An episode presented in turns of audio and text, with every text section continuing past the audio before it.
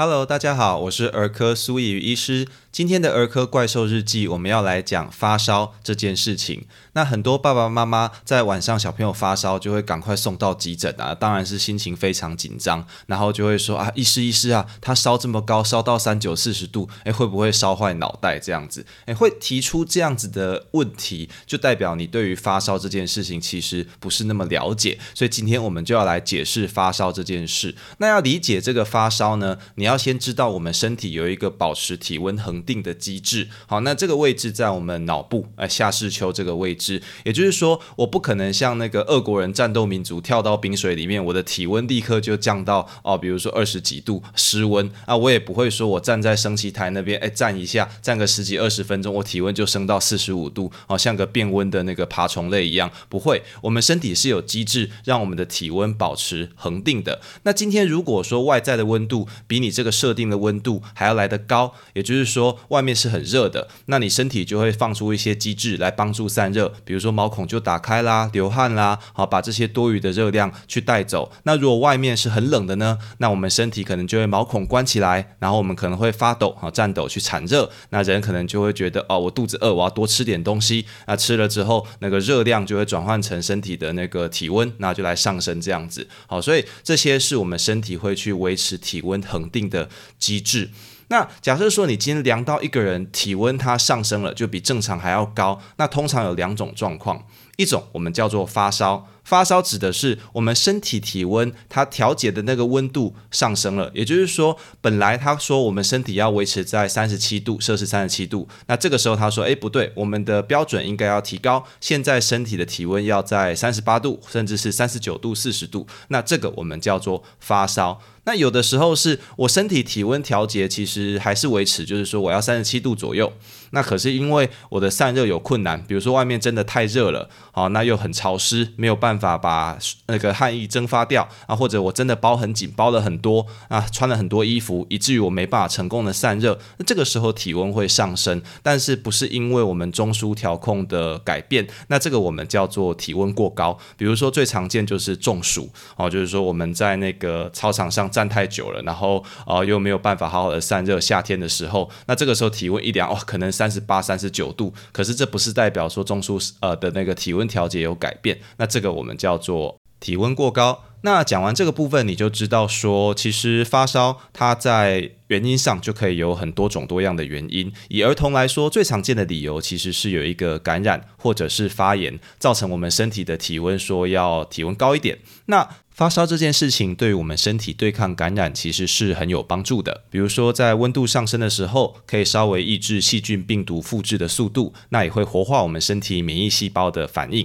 但同时呢，它也会加速代谢，并且增加我们身体的氧气消耗。所以在一般的情况下，发烧虽然不会带来额外的坏处，但是如果你今天有一些特别的身体状况，比如说你是一个很严重的先天性心脏病啊，或者是说你有心衰竭的状况，有一些脑神经的疾病哦，那这些事情在发烧的时候可能会造成你有一些并发症的产生啊，这是需要特别注意的。所以发烧它就像咳嗽、流鼻水一样，不过是感染症状的一环。发烧烧到温度多高，跟发烧持续多久，跟疾病的严重程度其实并没有绝对的关系。那回到我们一开始讲的，为什么有一些谣传说发烧会烧坏脑袋呢？其实是这个样子的，因为过去的人呢，他没有办法去区分。哦，发烧的原因到底是什么？那有一部分的发烧其实是很严重的感染，比如说脑部中枢神经的感染、脑炎、脑膜炎等等。那这种状况底下，当然你脑炎、脑膜炎神经受到的破坏，那当然脑袋就会坏掉。但它并不是因为发烧这件事情造成神经的损伤，它是因为背后那个感染的原因造成神经的损伤。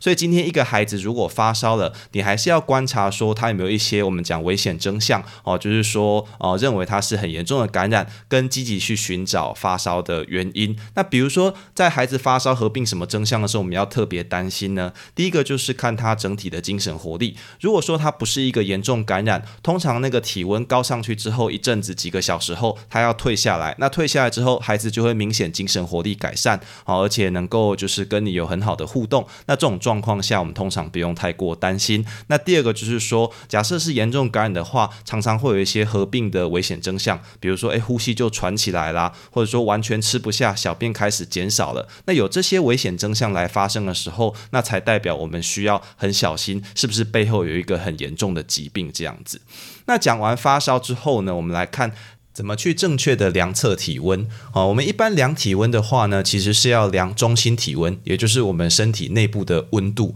那有两个地方量测是最接近中心体温的，就是我们一般大孩子或者是大人在量体温用的耳温枪，耳温哈，那鼓膜的温度，或者是量肛温，直接把温度计放在肛门去量测到的。那这个是很接近我们身体里面的温度的。通常这个体温如果超过了摄氏三十八度 C，那认为可能是有发烧的状。况况好，这第一个。那再来，如果说量耳温跟肛温没有办法量测，能够做取代的呢？比如说像口温或者是腋温，哈，腋下的温度跟舌下的温度。那这两个地方的温度，因为比较接近外界，所以受到外界环境温度的影响会比较大一点。通常它量到的温度会比刚刚讲的耳温跟肛温要再来的低一些。好，一般是低个零点五度左右，摄氏零点五度左右。也就是说，你今天量口温或者是腋温，量到三十七点点。五度 C 的时候，哎，也许这个人就有发烧的可能，这样子。那最后是呃，在防疫期间，我们常常会拿一个远红外枪对着额头去逼一下，好，那个是量测额头的温度。那额温因为又暴露在外面，所以受到环境影响又更大了。比如说冬天你从室外进来去量额温，那大部分都量不太出来，啊，因为这个时候你的额头其实是冰冰凉凉的。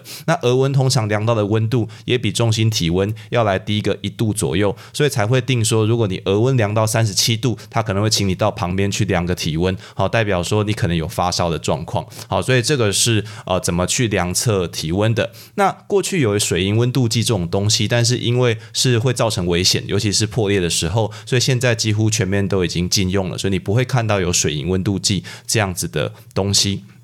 那讨论完发烧的原因以及怎么去量测体温之后，我们来讨论一下需不需要去来退烧。我们一般退烧用的是两种方式，一种叫物理退烧，跟药物退烧。那我们一般物理退烧靠的是一些像冰枕之类的东西，直接从外面去给它降温。那如果药物退烧是透过药物作用在你的体温中枢，希望它调节温度设定可以降低，也就是说它因为发烧可能设定到摄氏三十九度、四十度，那你用了药之后，它可以降到三十七度、三十八度。那退烧它的目的是什么呢？我们听完前面讲的内容之后，就知道其实退烧不是为了要治疗疾病，那根本完全没有关系。退烧就只是退烧，它是为为了要让体温能够下降，那孩子身体能够比较舒服一些，因为发烧常常会合并一些身体的不适，这样子。那也就是说，如果你使用物理退烧的方式，因为他的身体设定的体温可能还在三九四十度，那你一口气从外面把他的温度一下往下降，那孩子会怎么样？他会觉得很冷，然后就会颤抖的更厉害，反而有的时候带来更多的不舒服。所以我们并不推荐在发烧的时候去使用物理退烧，反而会希望你使用。药物来去做退烧，那当然有一些例外，比如说刚刚讲一些呃特殊疾病的孩子，比如说他有心衰竭，有一些呃神经方面的疾病，那我们真的希望他体温可以快点降下来，所以在服用药物退烧之后，我们合并物理退烧来使用，希望他的体温能够赶快降下来，不要发生刚刚讲那些并发症。那对于一般的孩子来说，其实你使用药物退烧就可以了。那这个时候使用的药物大概有两类是安全而且大量来。被使用的一类是乙烯酚胺，那你就会说苏医师你在讲什么？下面是乙烯酚胺，摩啦，乙烯酚胺其实你用商品名讲，你们就会认得，就是普拿疼或者我们在小朋友的药水安加热，乙烯酚胺是它的成分是学名哦啊，这个东西是可以安全来退烧的。那第二类药物我们叫非固醇类消炎药啊，什么叫非固醇类消炎药呢？就是它有消炎的作用，但是它不是类固醇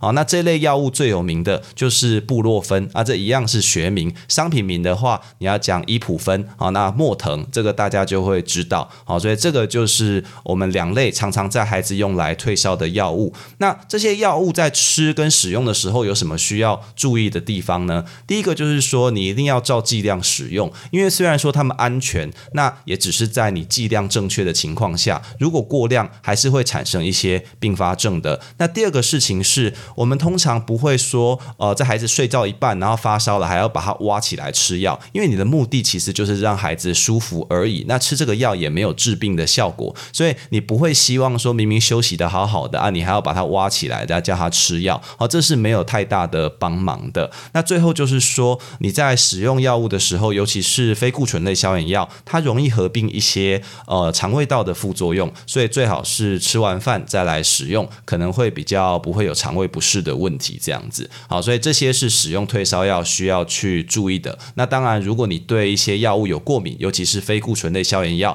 那也是要特别小心的。有些孩子真的吃了这个药，诶，就会起红疹等等啊，一些过敏反应就会跑出来，那他就不适合使用这类的药物。那我们讲完发烧如何量测体温，以及需要使用退烧药的时机之后，最后我要提两个跟发烧有关的特别状况，分别是婴儿发烧跟热痉挛。那什么是婴儿发烧呢？婴儿发烧指的是说，在三个月以下的孩子，那他发烧了。那这个年纪的孩子呢，因为他的免疫系统比较不成熟，虽然大部分在这个时候的发烧还是跟一些病毒感染有关系，但是真的有极少数的个案，它是有一个。严重的细菌感染在里面，所以在三个月以下的婴儿如果发烧了，通常我们是不敢轻忽，几乎都会需要做完整的检查，甚至是住院观察，而且打上抗生素，好，直到我们证明说它不像细菌感染，才会把抗生素来停掉。所以，如果各位爸爸妈妈家里有三个月以下的孩子，那他突然发烧了，可能就要尽早来就医。好，这是一个。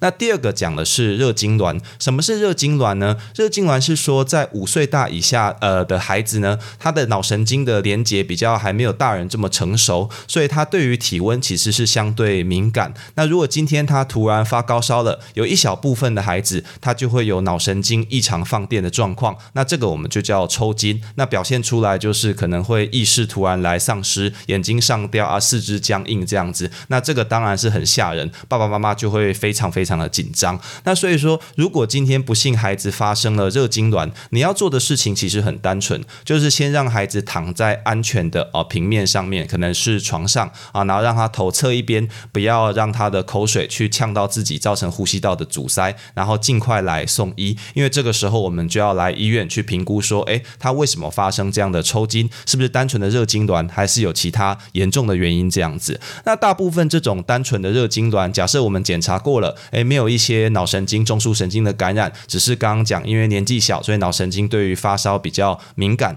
这种孩子在观察一阵子，那检查也没有问题之后，通常是可以回家的，那也不会留下任何的后遗症，也不会增加他未来罹患任何疾病病的机会，是不需要担心的。那这种情况需要积极退烧吗？倒也不一定。好，那个文献指出说，你去给他积极退烧，其实也没有办法预防，哎，未来再来发生热痉挛这样子，好是没有办法去做预防的。